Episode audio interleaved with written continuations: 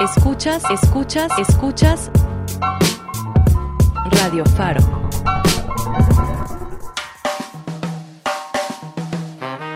Transmitimos desde la Fábrica de Artes y Oficios de Oriente, Calzada Ignacio Zaragoza, entre Metro Acatitla y Peñón Viejo, Iztapalapa, Ciudad de México. Radio profesional para mi comunidad. Radio Faro. Radio Faro. Radio profesional para mi comunidad, la radio comunitaria del oriente de la ciudad. Radio Faro vuelve. Programación apta para todo público. Radio Faro, FM.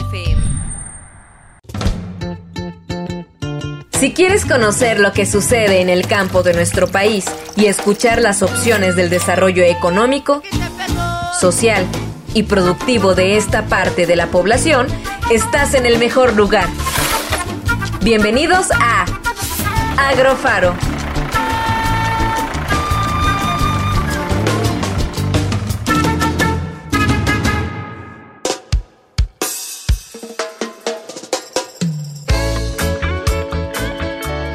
¿Qué tal? Buen día, Faro de Oriente. Buen día, Radio Faro. Buen día, Centro Cultural de España. Y buen día, sobre todo hoy, a la Facultad de Estudios Superiores Aragón. Hoy que tenemos un programa especial por los 40 años de la planificación para el desarrollo agropecuario de esta carrera que se imparte en esta facultad. Y pues bueno, hoy, el día de hoy, me acompaña Roberto. Hola Roberto, ¿cómo estás? Bien, bien, bien, bien. Aquí estamos más que listos. Bueno, amigo Luis, aquí como siempre. Y pues, como dices, ¿no? Eh, incluyendo acá todos los saludos y el agradecimiento que ahí tanto la Facultad de Estudios Superiores Aragón, la licenciatura en Planificación para el Desarrollo Agropecuario, pues nos hayan tomado en cuenta para hacer este programa especial en conmemoración ¿no? a los 40 años, a los primeros 40 años de la licenciatura y pues vamos a estar abordando lo que van a ser aspectos relevantes de la carrera y pues eh, información oportuna y veraz. Así es, así es. Y pues a lo mejor ustedes se preguntan, bueno, ¿y ustedes quiénes son? Bueno, pues nosotros somos una radio revista dedicada al sector agropecuario, ecología, sustentabilidad, innovación, permacultura y educación ambiental. Y pues tenemos el objetivo de incentivar la información, alternativas y conocimientos del sector agropecuario a través de la planificación para el desarrollo agropecuario, por supuesto, y con el fin de impactar de forma positiva en los radioescuchas así como fomentar una comunidad verde alrededor de los proyectos, la cual derive en acciones de cohesión social y el cuidado del medio ambiente. Exactamente, y ahí, al igual que pues esta licenciatura en planificación para el desarrollo agropecuario, pues básicamente es el, el estudio o es el profesionista que va a estar analizando los procesos de desarrollo económico, social, técnico, el diseño, pone en práctica, evalúa los planes, los programas que demandan la organización de la producción agropecuaria, las necesidades alimentarias del país y las condiciones sociales y económicas de la población campesina. Así es, así es. Y pues bueno, ahora vamos a pasar a una sección que son las fechas relevantes. Y esta ocasión pues es dedicada obviamente a los 40 años de la carrera de planificación para el desarrollo agropecuario. Amigo Roberto, platíqueme a ver, ¿qué fechas tenemos? Exactamente, pues vamos a empezar primeramente con el inicio, ¿no? ¿Cómo se, ¿Cómo se dio inicio a esta licenciatura en planificación para el desarrollo agropecuario? Pues déjeme te cuento, Luis, que el día 22 de octubre de 1980 se dio la, el inicio de eh, la licenciatura en Planificación para el Desarrollo Agropecuario en la Universidad Nacional Autónoma de México. Ahí todavía no era Facultad de Estudios Superiores de Aragón, sino era, era Escuela Nacional de Estudios Profesionales. Profesionales, sí, era anteriormente las conocidas en Y pues eh, a las 7 de la mañana se impartió la primera clase ahí de esta licenciatura que fue la clase de sociología a cargo del doctor Juan Antonio Recio, que fue ahí correspondiente al periodo lectivo 1981-1, ¿qué te parece? No, pues bastante interesante. Bueno, eh, está muy padre que tengan estos datos uh, para toda la comunidad y pues bueno, un, una asignatura como sociología para esta carrera pues bastante importante. Exactamente ahí de, dentro de esas primeras eh, materias que se dieron en ese en esas este, primeras generaciones, déjate cuento que eran a ver, a ver. ahí organización agrícola, mercados agrícolas, estudio y uso del suelo, eh, ciclos agrícolas, desarrollo de la comunidad, organización eh, cooperativa. Eh, perdón, porque no traigo mis lentes. Por así ah, no, no, no, se preocupe, usted dele, usted dele. El Estado y la economía campesina, eh, programación y sistemas que eran ahí eh, para, en aquellos tiempos, pues sí, la respuesta ante las necesidades ¿no? del sector primario. Claro, y pues bueno, tenemos que recordar que esta carrera es de, la División de Ciencias Sociales y por eso también estos temas no tan importantes, o bueno, estas asignaturas, que pues son los que cubre esta especialidad en planificación. Exactamente, ahorita más adelante vamos a estar abordando cómo ya con el paso de los años eh, la, eh, las mismas necesidades están siendo cambiadas, ¿no? Y de alguna manera este mismo plan de estudios que con el que inició la licenciatura en planificación de, para el desarrollo agropecuario se fue estando actualizando a lo que es actualmente el, el nuevo plan ¿no? que está, está haciendo en una en un digamos una tercera versión ¿sí? Sí, exactamente. Una tercera actualización más bien de este plan de estudios. Así es, pero bueno, a ver, dígame, ¿qué otras fechas relevantes tenemos ah, sí, cierto, dentro de planificación? Porque no creo que sea la única. ¿No? Y esa, digamos, es el inicio de cómo eh, se puede estar eh, dirigiendo como el día de planificado para el desarrollo agropecuario. Pero luego, a su vez, ahí eh, las, con las generaciones siguientes, pues ya empezaron a crear lo que fueron colegio de planificadores para el desarrollo agropecuario, fundaron ahí una Asociación Nacional de Egresados en Planificación para el Desarrollo Agropecuario, ¿no? Y, y, ellos ahí, por el año del 2000, hicieron lo que fue una, ¿cómo se llama? Una convocatoria, ¿no? Eh, hicieron ahí esa, mm, ese pronunciamiento o hicieron todas las gestiones eh, pertinentes para eh, instaurar el día de planificador agropecuario. Ah, mire, tenemos un día entonces. No, se puede decir que son dos. ¿eh? Vámonos, no cualquiera, ¿eh? no cualquier licenciatura tiene esa característica. No, pues no. Claro Decimos entonces que el 22 de octubre es el día de, eh, sí, eh, sí, el 22 de octubre es el día de planificador para el desarrollo agropecuario. Esta fecha, la otra que te voy a decir, que es el 7 de noviembre, es el día del planificador agropecuario. ¿sí? Que ahí a su vez, pues ya les digo, eh, pues fue bajo los términos de que establecían los mecanismos para favorecer la integración de los académicos, estudiantes y administrativos que conforman la comunidad de planificación, que a lo largo de los 20 años en aquellos tiempos de la carrera se han acumulado un conjunto de experiencias que proporcionan un grado de madurez a la misma y el simbolismo que encierra el disponer de una fecha especial con carácter periódico para celebrar a los profesionistas formados académicamente en planificación agropecuaria. Eso fue, pues, digamos, el otro antecedente. Entonces, pues dos fechas que se pueden estar eh, tomando en cuenta para esta licenciatura, pues es más que extraordinario, yo diría. No, y más, pues, siendo agropecuarios, yo creo que nos vamos a aventar varios días de festejo, ¿no? Exactamente, ¿no? Así como ahorita, de hecho ahorita estamos participando dentro de la semana del festejo de la carrera. Exactamente, sí, a la cual pues ahí eh, reiterando el agradecimiento a la coordinación, a la jefatura de carrera de la licenciatura en planificación para el desarrollo agropecuario, la licenciada Estela Huerta Álvarez, el secretario técnico, el médico veterinario zootecnista Fernando Guadarrama Sosa, pues, que nos invitaron, ¿no? Ahí a estar participando en sus actividades, ¿no? Conmemorando estos 40 años de la licenciatura.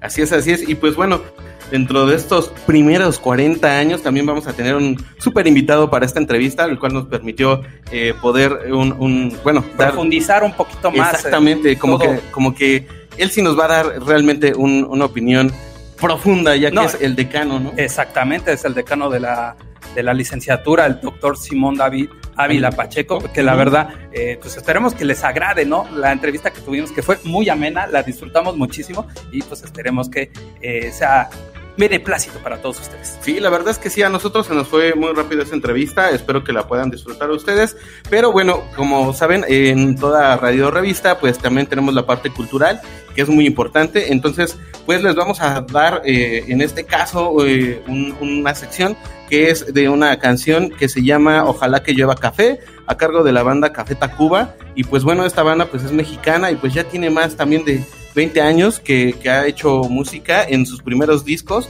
que se ha dedicado a, o bueno, hizo esta remezcla de como un rock mexicano y mezclado con, con, sonidos eh, pues bastante, ¿cómo se podría decir? Peculiares o bastante folclóricos con los cuales empezó a crear esta música y este rock y se ha ganado pues yo creo que el corazón de, de, muchas personas y un lugar bastante importante en el rock mexicano. Pues vamos a escucharlo entonces. Así es, ojalá que lleva café de Café Tacuba. Y regresando, pues vamos ahí de lleno con nuestra entrevista con el doctor Simón David Ávila Pacheco, decano de la licenciatura en Planificación para el Desarrollo Agropecuario.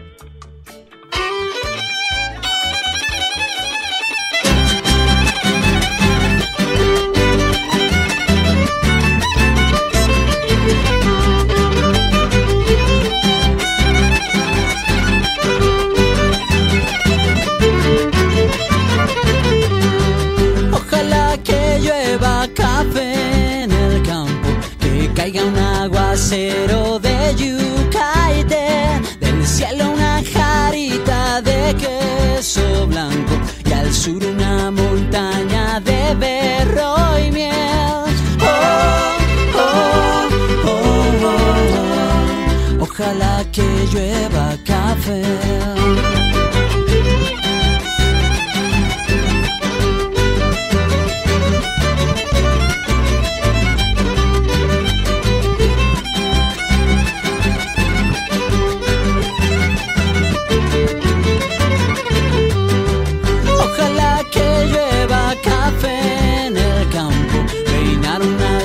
Cerro de trigo y mapuey, bajar por la colina de arroz graneado y continúe el arado con tu querer.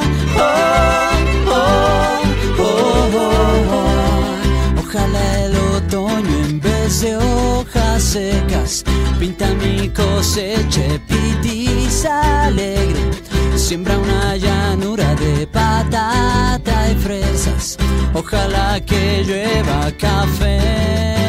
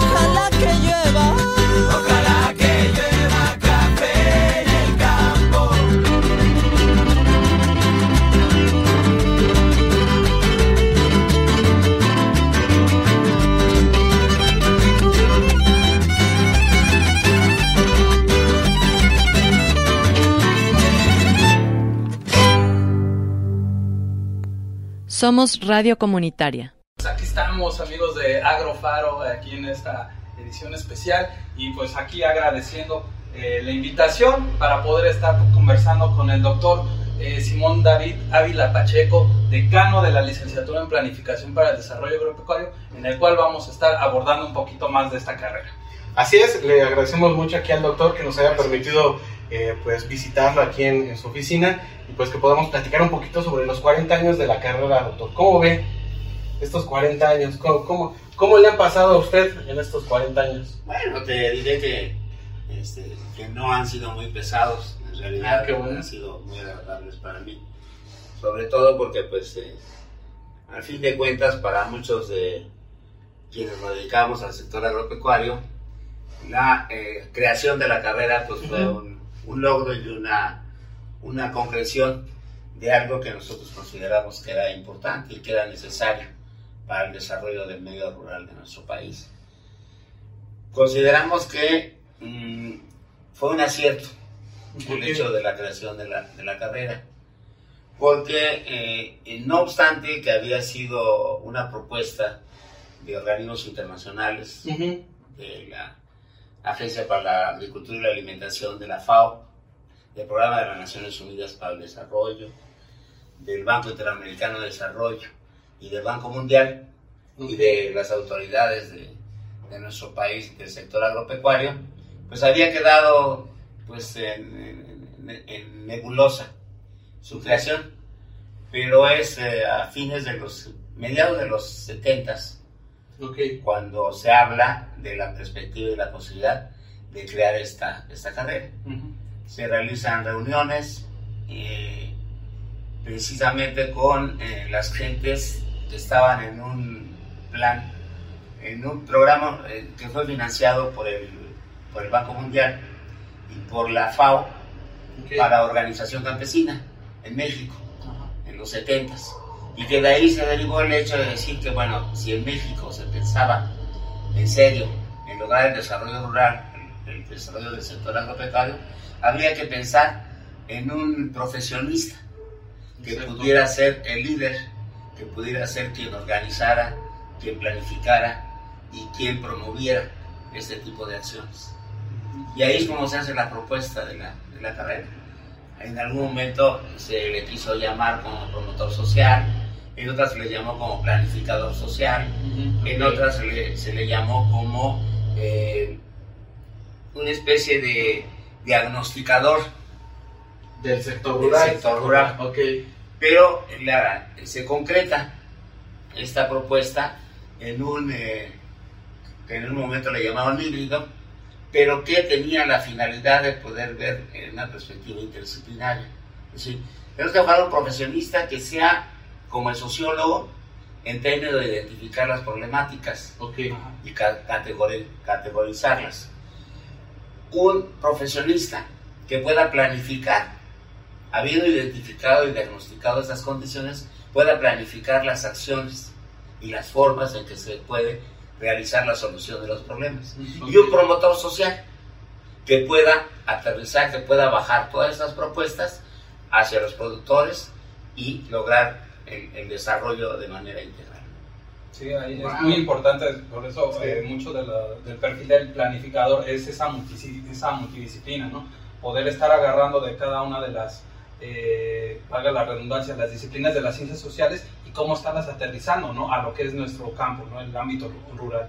Y al doctor acá nos podría estar abordando, pues, cómo ha visto en estos 40 años ya desde que se fundó o que ya se empezó a estar aplicando esta licenciatura en planificación para el desarrollo agropecuario, ¿cómo ha visto ahora sí el desarrollo de la misma durante estos primeros 40 años? Bueno, uno de los elementos más eh, complicados, más difíciles, lograr la, la pretensión de la carrera que es la interdisciplina. Veis que la interdisciplina es un proceso social que se va construyendo conforme se va avanzando en el conocimiento de las otras disciplinas. Y bueno, de alguna manera es lo que eh, se ha estado trabajando en, en la carrera. Ajá. No obstante, eh, la visión, un profesionista que tenga la visión del sociólogo, del economista, del antropólogo, del historiador, del geógrafo, Sí. del agrónomo, del Sí. veterinario, y además sea capaz de integrar y articular todos esos conocimientos, pues sí se requiere de una mayor capacidad que en otras disciplinas pues eh, se requiere de, me- de- de menor de menor eh, de menor forma no Sí, y creo que esto también se refleja en las asignaturas que cursan, ¿no? Me parece que tienen bastantes créditos la carrera y pues por, es referente a la- a- a la- al concepto de por qué se crea y para qué se crea, ¿no? O sea, todas estas asignaturas que tienen que cursar los alumnos para que puedan salir eh, como profesionistas de esta carrera. Sí una, una de las cuestiones que, que ha sido criticada la carrera y que a veces eh, es no solamente del interior sino del propio exterior ha sido el hecho de que es un todólogo o sea, Ajá, que, que- ok. que intenta conocer y comprender todas las disciplinas y manejarlas. No, yo creo que no es tanto el hecho de ser un todólogo, pero sí que conozca los conceptos y las metodologías básicas de cada una de las disciplinas y pueda integrarlas Ujú. Para Sí. poder formular una propuesta que no solamente sea la identificación de problemas, sino el planteamiento de alternativas Exacto. no solamente sea identificar el por qué se dan las cosas, sino cómo podemos transformar esas cosas y cómo podemos lograr dentro de esa condición una propuesta que permita que el productor tome la decisión para transformar ese estado de cosas y la manera en que el planificador puede contribuir. Claro. ¿Cuál es la situación en contra de la visión disciplinaria? Que generalmente los programas de desarrollo rural en nuestro país se habían eh, manejado sobre una disciplina, el enfoque de una disciplina. Por ejemplo, el de los ingenieros civiles, para, para la construcción de obras hidráulicas, de sitios de riego, de caminos, de silos, etcétera, almacenajes y demás. En donde el factor constructivo, el factor de infraestructura era el determinante. Claro. Otro, la visión productivista, que generalmente es centrada en los agrónomos, que era incrementar la producción y la productividad para poder lograr pues, mejores condiciones de vida. Por supuesto, es adecuado y es pertinente. La del economista, que es la rentabilidad, el costo-beneficio, que si tenemos esto, que si tenemos lo otro. La del abogado, que la cuestión de la tenencia de la tierra, que la situación de la distribución de los recursos, etcétera. Esa serie de cuestiones. Y la del sociólogo y antropólogo, que era en términos de calificar los problemas, no tanto en términos de plantear cuestiones. ¿Qué es lo que plantea el planificador como novedoso y como interesante de esta concepción? Uno, que identifica los problemas a través de los diagnósticos, que califica esos problemas y los sistematiza y establece acciones a través precisamente del proceso de la planificación para tratar de intentar dar respuestas a esa Pero problemática. respuestas más acordes, obviamente, ¿no? y que necesariamente tienen que estar ligadas con la opinión del productor, de aquel, aquel que va a ser beneficiado uy, o en su defecto afectado por las acciones que realicen de esa naturaleza. Esa es la pertinencia del planificador. Claro. Sí, sí, sí. Y pues bueno, a ver, algo un poquito más personal. ¿Usted cómo llegó aquí a la carrera? ¿Usted fue de rebote? ¿Fue así de, pues estábamos echando ahí un relato y de repente, oiga, pues véngase para acá? ¿O cómo estuvo?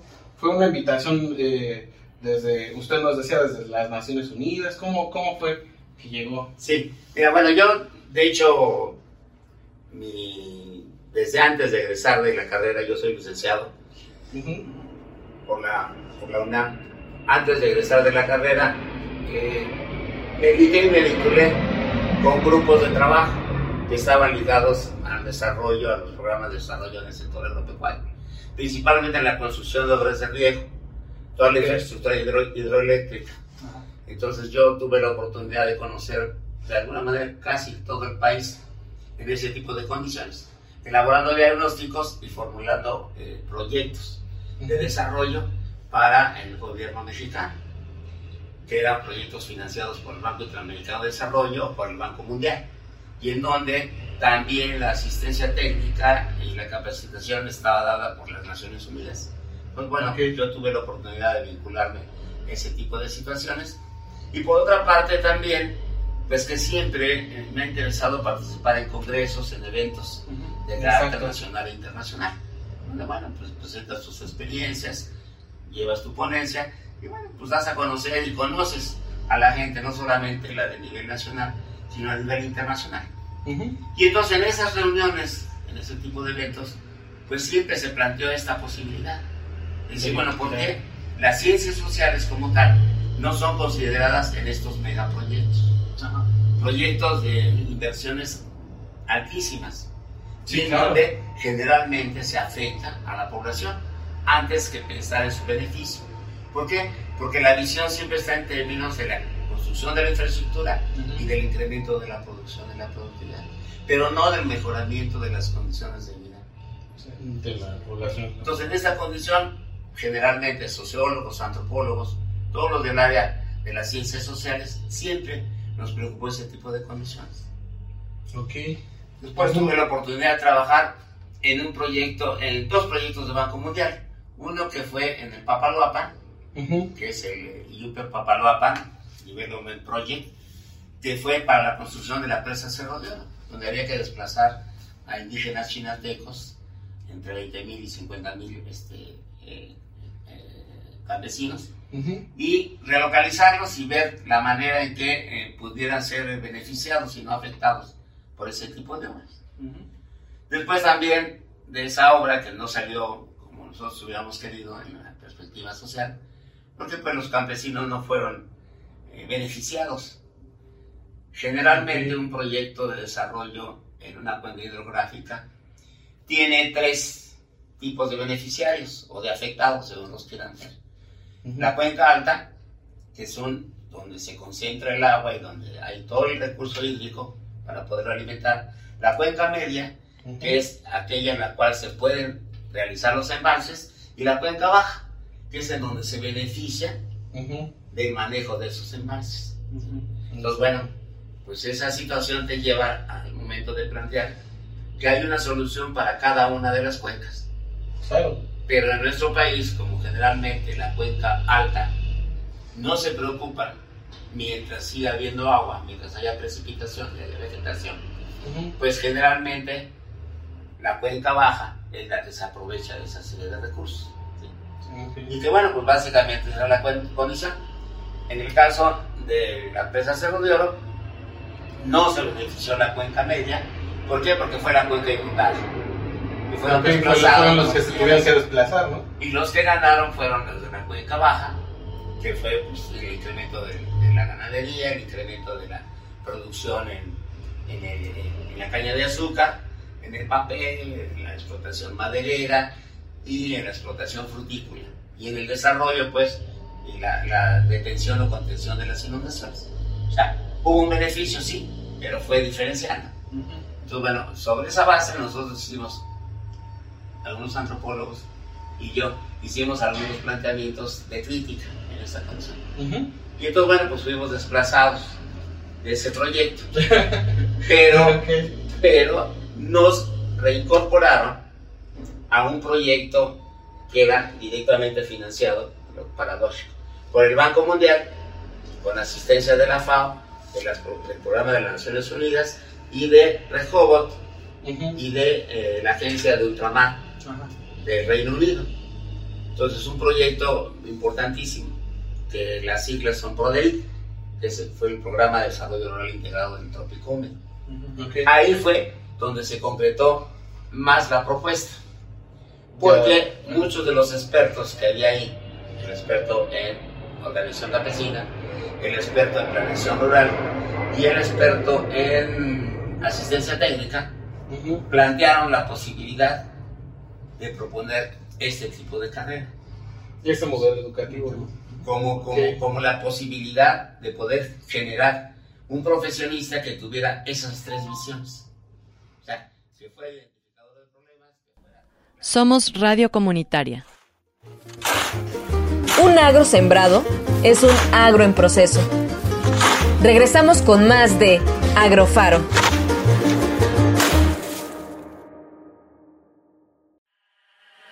Radio Faro. Iztapalapa, Chimalhuacán. Chalco, Ixtapaluca. Valle de Chalco, Nesa. Iztacalco. Radio Faro. La radio comunitaria del oriente de la ciudad. Síguenos en Instagram, Facebook, Twitter y Mixcloud como arroba Radio Faro FM.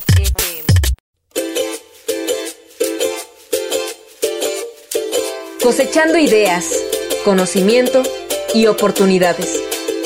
Continuamos en Agrofaro. que fuera identificador de problemas, que fuera planificador de acciones y que fuera promotor de, las, de, de- de la concreción de esas acciones. ¿no?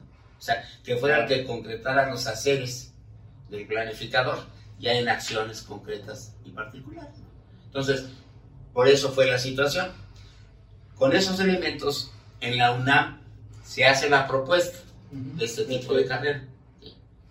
Y la hace el Programa de las Naciones Unidas para el Desarrollo, lo hace la FAO, lo hace eh, con la, con la eh, opinión de Chapingo, con la opinión del Colegio de Postgraduados y con la opinión de la Universidad eh, Autónoma, la Auto- Autónoma Antonio, digo, Agraria Antonio Narro. Y el Centro de Estudios en Planeación Agropecuaria de la Secretaría de Agricultura y Recursos Hidráulicos y la CEPAL. O sea, fue toda una serie de institucionales Que tuvieron que estar involucrados Así para es. toda la, la creación de Así es. esta carrera. que hacen la propuesta y que integran un proyecto inicial que pues, no llevaba más de 20 cuartillas ¿sí? en ese tiempo. Con eso empezó una carrera. eso empezó la carrera.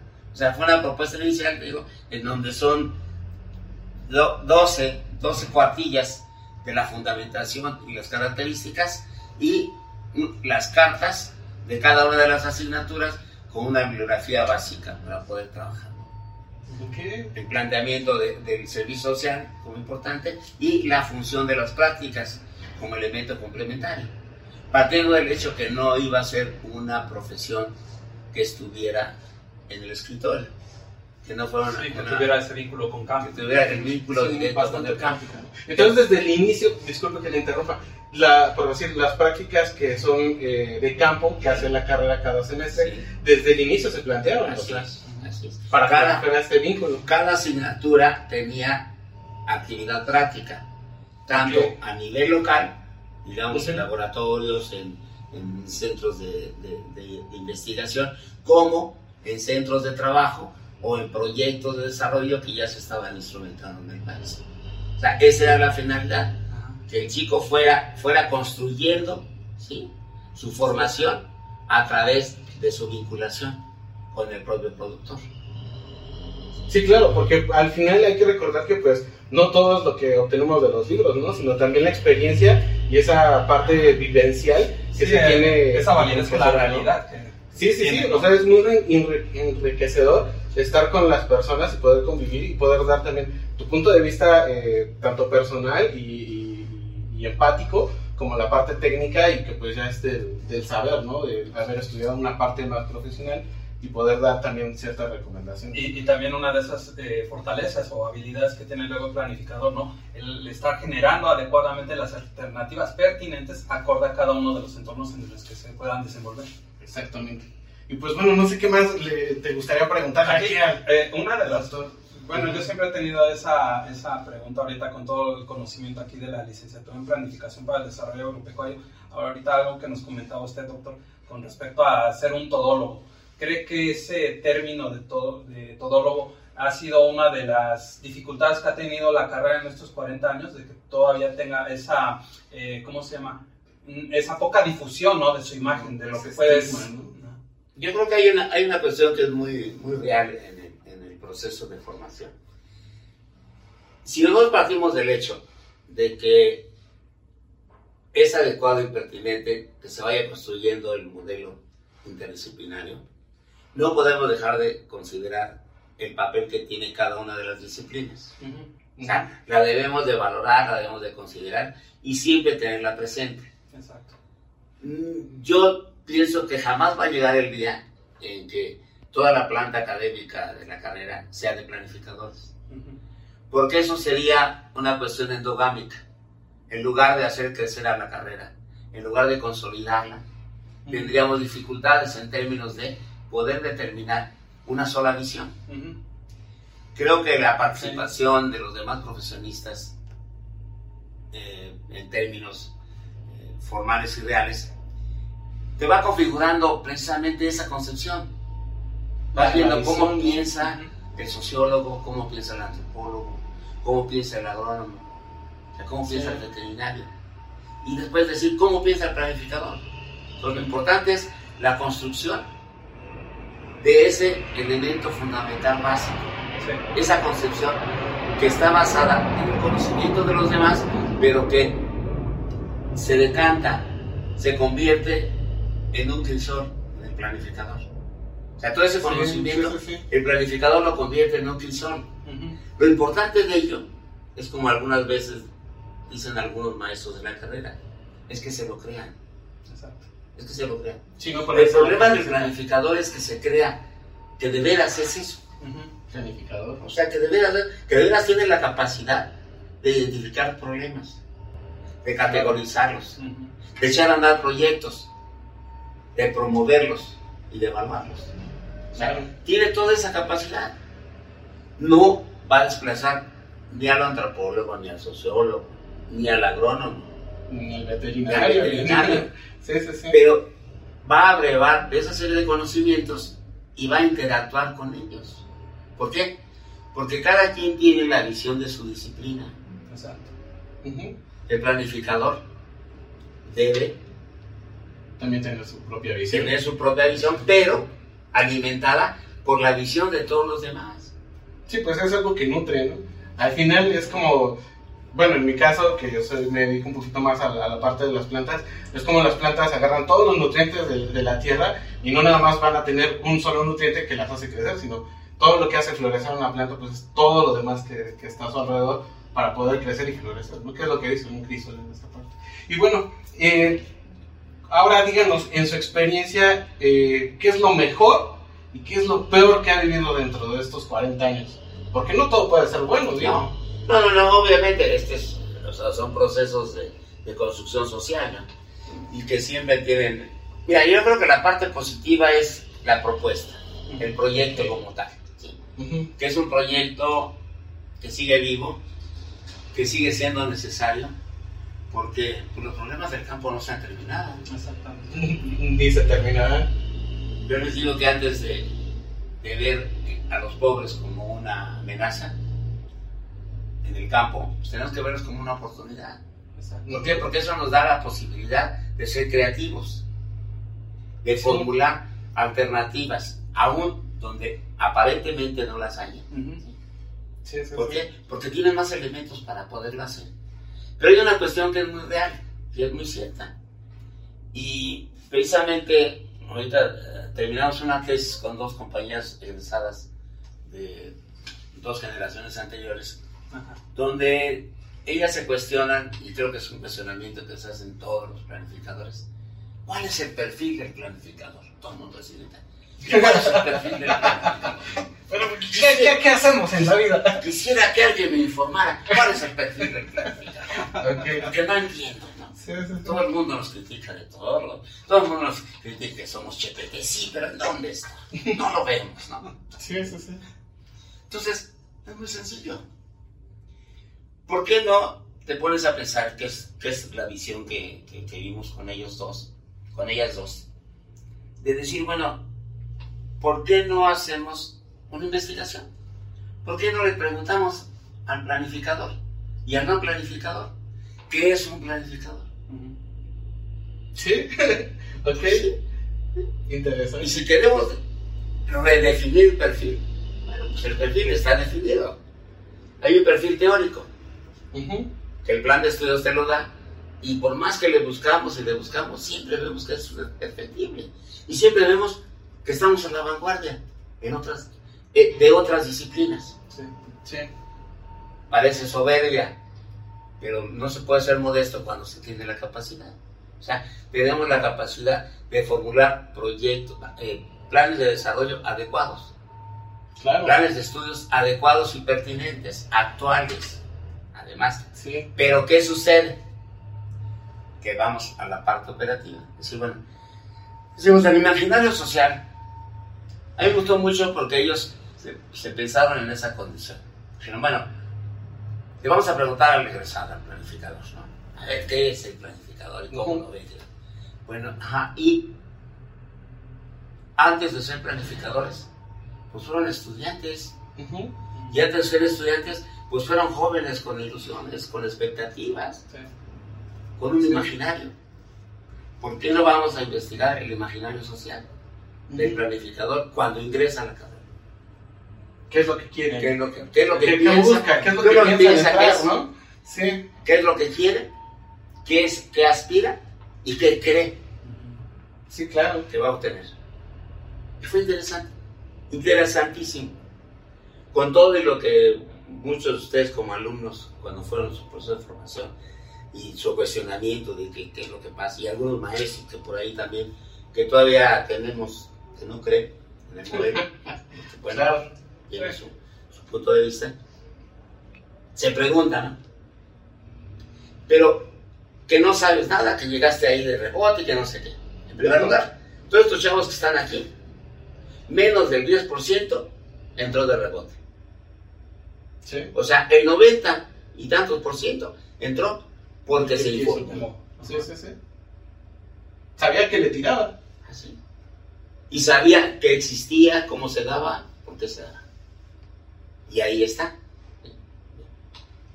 O sea, fue toda la generación. Y después dijeron, bueno, vamos a ir a ver a cuántos más encontramos egresados. Y les preguntamos lo mismo. Lo mismo. Y la respuesta fue que ahí están. Que ahí están y que, Y siguen sin saber, ¿o? que más del 90% está trabajando Ah, en bien. aspectos ligados con el sector agropecuario. Ah, qué bueno.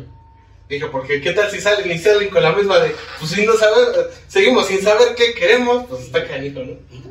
Qué bueno. Entonces, ves ese, tipo de situación. Ahora dije, miren, vamos a hacer la otra, el, el- el otro contraste. Uno, el imaginario social te determina dos cuestiones. Uno, lo que aspira a ser, ¿no? En esa condición. Y lo que te informas de lo que aspira a ser.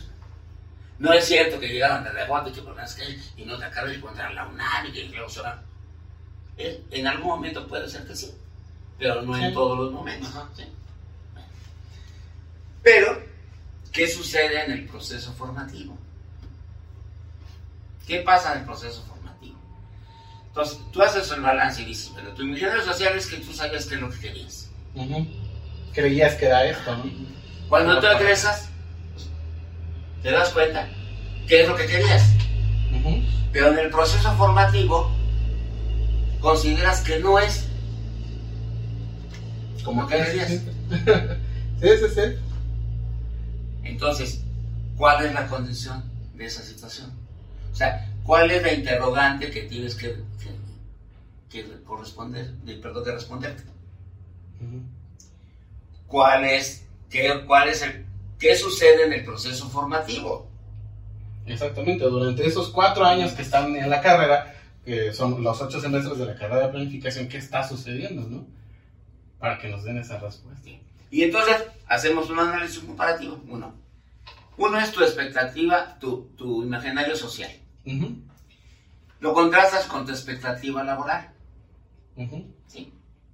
O sea, de lo que tú pensaste que era, que ibas a hacer, ahora qué es lo que. Ujú. Pero en ese recorrer hay elementos, que es tu proceso de formación. Y en tu proceso de formación, ¿quién contribuye?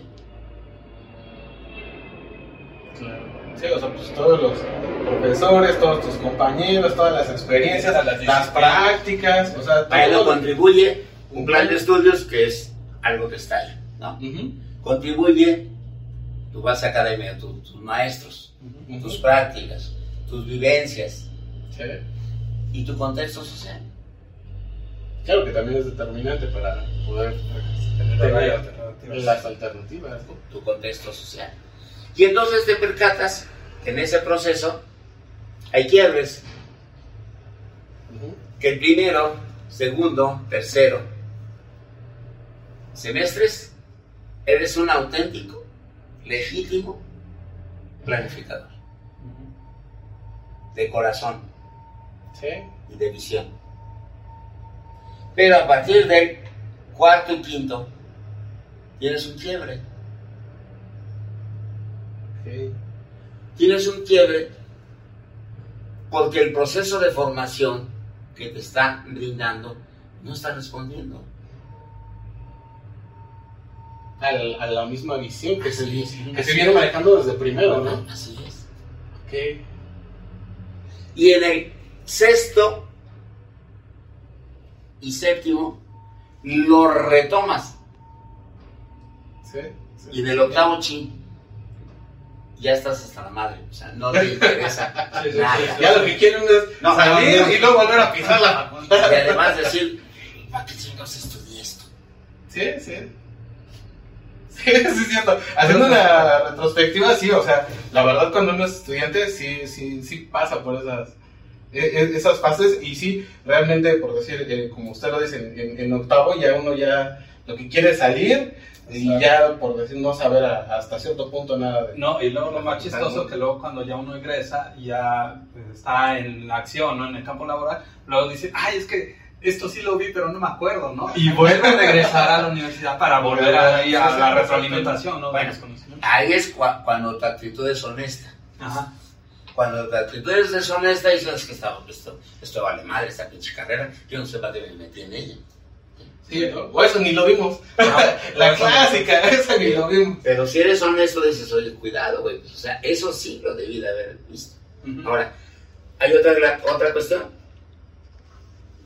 O sea, yo lo veo en esta situación. al final de cuentas, muchos de los maestros no nos actualizamos. Sí. Digo, ustedes como alumnos han visto que, al- que algunas notas de los maestros todavía tienen hasta, hasta pedacitos de, este, de caquitas de, La- la- de. O las hojas color Color amarilla. amarilla. Ya que- O, que escriben ahí medio raro, ¿no? Que ahí tiene, tiene que ponerle este, bastante atención. a, a- a las notas y demás, ¿no? Pues, Sí, sí, digo, sí. en realidad esa es la parte. Y la otra situación es que a veces yo creo que hay una especie de egoísmo intelectual del académico que no es planificador. No, no, no cree que Ah, No, sea... no, no, es que no crea, es que considera Ok, que su conocimiento no lo merece. que le costó tanto tiempo de cantarlo, te lo entrega a ti para que lo puedas consumir sin mayor dificultad. Sí, sí, sí. Sí.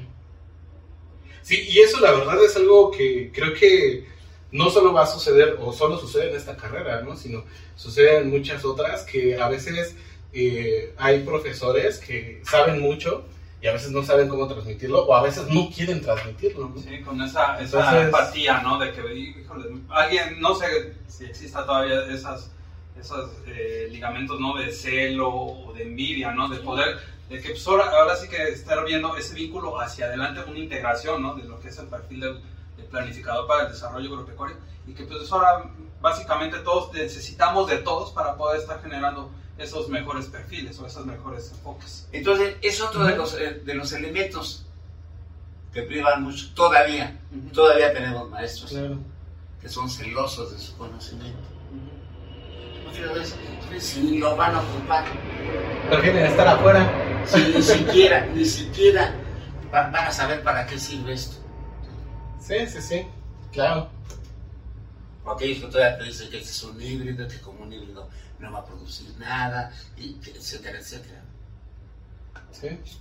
Y algunos que pues, desafortunadamente pues, no han trabajado, ¿no? O sea, simplemente son docentes porque pues, eh, son profesionales de su actividad, no profesionistas de su actividad, pero no necesariamente tienen ese tipo, ese vínculo. Entonces yo creo que ese es uno de los factores que, que son aberrantes en la carrera y, y que aún permanece, aún Sí, permanece. sí, sí. Ahora, otra de las cuestiones también es ese otro celo que va unido con otro de los elementos que es, es- es muy común en la, en, en la carrera, ¿no? Y es el hecho de decir, "Pues estos güeyes después me van a quitar mi chamba. Ya el celo Sí, profesional. es- ajá. Sí. ¿Y ¿Para qué les enseño todo esto? si todos mis manejos y todas mis condiciones, pues me lo van a dar, ¿no? En esa condición. Sí, ya después me van a estar chingando mi chamba donde yo me, co- me, Me costó. me costó llegar ahí para que lleguen estos. Y el otro factor que aún desgraciadamente sigue siendo en esta condición, yo creo que se han, este, se ha modificado la concepción de las prácticas. Yo creo que se ha, se ha contaminado. Yo decía, siempre he dicho que la práctica tiene tres finalidades. Una es el que conozcas los sitios, los lugares, los campesinos, las situaciones, El el contexto, el acercamiento con la gente. El segundo es que aprendas, que conozcas, que confrontes lo que viste en la clase. Y el tercero, que te diviertas. Porque Al final de cuentas, el, el- el- el aprendizaje debe ser agradable. Lúdico, ¿no? Una parte donde la de veras le interesa a uno. ¿no? Exacto. Pero el problema es que hay maestros ¿sí? que les interesa más la tercera parte, ¿no? la parte lúdica, la convivencia, la buena onda con los alumnos. Sí. Y yo estoy de acuerdo con la buena onda con los alumnos, pero al final de cuentas, la buena onda les va a quedar a los alumnos cuando sean profesionales, cuando tengan Sí, que ejercer lo que tú debiste haberles enseñado. Sí, no, y la verdad es que por decir, hay, hay, bueno, en mi caso hay compañeros que dicen, híjole, pues hasta miedo da que vaya a ejercer, ¿no? Porque, pues si lo ve uno que nada más se enfocó en la parte lúdica, Ujú. pues dice, híjole, ¿dónde está esa parte profesional, no? como dice, ¿no? O sea, la parte del acercamiento y la parte de, de darle seriedad al proyecto, ¿no? Acá otra, otra de las cosas que también aquí que comenta el doctor que sí es eh, pertinente resaltar, sí, en cuestión de esto de las prácticas, también darle como que el seguimiento pertinente entre cada semestre, ¿no? Porque es decir, si vas sobre una rama o una actividad en concreta en determinado semestre, pues darle eh, ese seguimiento, ¿no? Al siguiente ciclo, ¿sí? Para ver qué tanto funcionó tus alternativas, qué tanto fungió tus, eh, tus propuestas y qué resultados arrojó, ¿no? Tal vez a corto plazo, ¿no? También eso nos puede estar ayudando mucho. Pues sí, la verdad es que ha sido muy enriquecedora esta charla con el decano de la carrera de planificación para el desarrollo agropecuario. Sin embargo, creo que ya nos estamos excediendo un poquito de tiempo. Este, pues, Podríamos seguir horas, horas, Sí, pero sí, sí, la verdad es muy entretenido estar aquí. Digo, al menos a mí como, como egresado de la carrera, como partícipe de esta carrera y ahorita de, de este proyecto que tenemos que es Agrofaro Radio, pues ha sido bastante enriquecedor para poder darnos un panorama, no nada más lo que dice el papel y nada más lo que nos dicen las instituciones en cuestión formal, de decir, ah, pues son 40 años y pasó esto en tal día y tal fecha, ¿no? Sino toda esta experiencia que nos puede usted contar, pero pues sin embargo nos, creo que nos tenemos que ya acotar un poquito a, a la despedida. No sé si quiera hacer alguna otra pregunta ya para finalizar. No sé, algún mensaje que nos quiera dar o que le quiera dar a la comunidad. Lo- yo lo único que les digo es que tenemos que seguir siendo críticos. Tenemos que evaluarnos, tenemos que calificarnos y tenemos que ser críticos donde hay problemas, hay dificultades, pues establecer propuestas y trabajar en ello. ¿no? Tampoco vamos a regodearnos en ello, decir que todo ha sido fantasía y que Ah. todo ha sido éxito y que maravillas del mundo. ¿no? Como todo en la vida, tenemos altas y bajas. Y como en todo en la vida es perfectible, ¿no?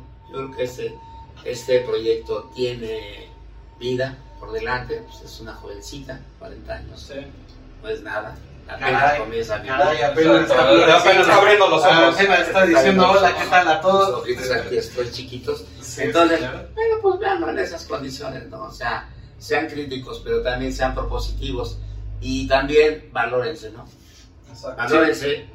Yo creo que lo más importante de todo esto es que se lo crean. Sí. O sea, el planificador tiene la capacidad. Yo cuando les digo que es ChatGPT, es que es ChatGPT. O sea, no es mentira, ni es fantasía. Véanlo, analícense, reflexionen, hagan una autoconciencia y digan, pues sí es cierto, sí lo son. Ahora, ¿cómo lo voy a mostrar? Bueno, trabajando, actualizándome, ¿no? Exactamente. Ahora, no porque ya seas planificador, ahora sí eres todo luego. Te puedes Exacto. especializar, ¿no? Y la otra situación es bastantes. buscar y, y- y tener la alternativa de lograr un posgrado. ¿no? Exacto. Ya tener una, Claro, seguir tenemos adelante, una ¿no? especialidad y tenemos una mesa. ¿Por qué? Porque sí se puede. Sí Claro. se puede. Y, y luchar, los maestros tienen que luchar para poder obtener plazas. No van a llegar del cielo. Exacto. Des- desafortunadamente no van a llegar del cielo. Y como todo en este mundo es coyuntural. Sí. Y si en el momento en que existe la posibilidad puedes participar, lo puedes hacer. Pues yo creo que se da.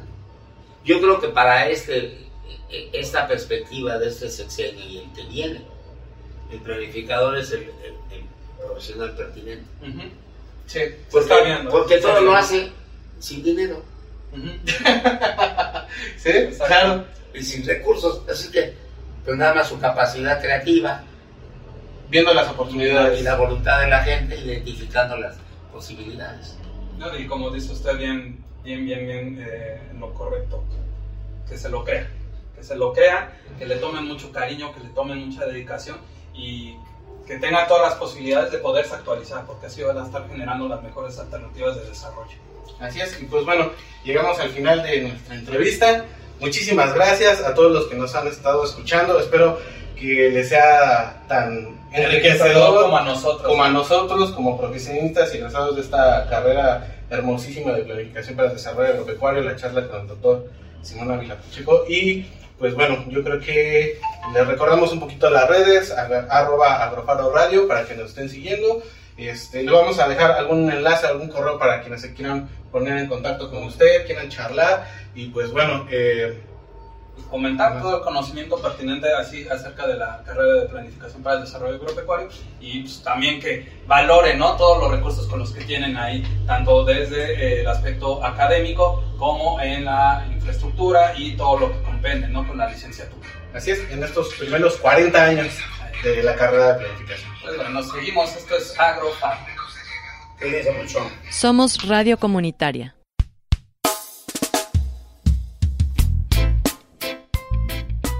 Bueno, vamos a pasar a otro, a, a otro tema que es... Sí, porque ya nos come el tiempo. Luis. Sí, sí, sí, y pues bueno, que es el plan de estudios de la carrera de planificación para el desarrollo agropecuario, la cual pues bueno, eh, está estrenando un plan de estudios eh, que se dio en el 2008, esto porque... 18. 2018, perdón, que es la Asociación para la, la Acreditación y Certificación en Ciencias Sociales, Accesiso, fue la que planteó este, este, esta modificación al plan. Y pues bueno, la noticia más grande de este plan es que se da la creación del técnico profesional en formulación y evaluación de proyectos agropecuarios. Sí, déjenme les digo que esta dependencia, el Accesiso, el- la Asociación para la Acreditación y Certificación de- en Ciencias Sociales, pues básicamente su finalidad es estar viendo la actualización tan pertinente que está respondiendo los distintos planes de estudio de las distintas eh, licenciaturas de las ciencias sociales que estén respondiendo ¿no? ante las necesidades de la población. ¿no? Y eso es algo bastante importante ¿no? para esta actualización de eh, la licenciatura en planificación agropecuaria. Eh, la primera, si no nos equivocamos, son tres, eh, tres acreditaciones que tiene la Así licenciatura. es, así es. Una en 2006, una en 2012 y la más reciente apenas en esta 2018 con, Exacto. esta, con esta nueva eh, modalidad, ¿no? Una opción eh, intermedia que es optativa, que es la creación del técnico profesional en formulación y evaluación de proyectos agropecuarios. Así es, y pues bueno, hay que recordar que esta es una carrera que está a la vanguardia y que pues eh, siempre se está actualizando, inclusive ahorita nos estaban platicando también que pues la carrera sigue manteniendo este, esta acreditación y pues esta actualización y estos trabajos para mantenerse siempre en, en, en la vanguardia. pues ahora sí que casi, ya casi despidiéndonos, pues agradecemos primeramente ahí al decano de la licenciatura, el doctor Simón David Ávila Pacheco, que nos hizo eh, el honor de compartir toda su experiencia, ¿no? Cómo fueron esos cimientos de lo que es actualmente la licenciatura en planificación para el desarrollo agropecuario, ¿no?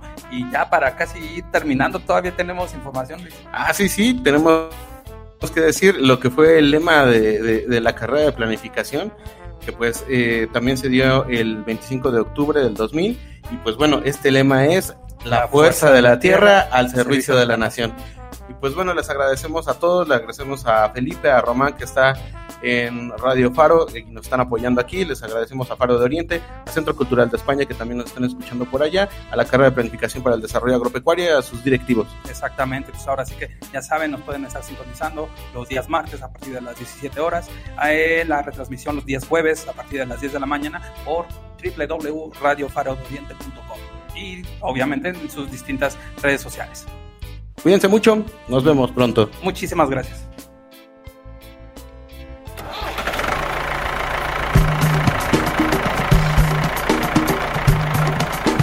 Si quieres conocer más formas de ver el campo, su cultura y los mejores consejos para el desarrollo sostenible, no te pierdas nuestra siguiente emisión.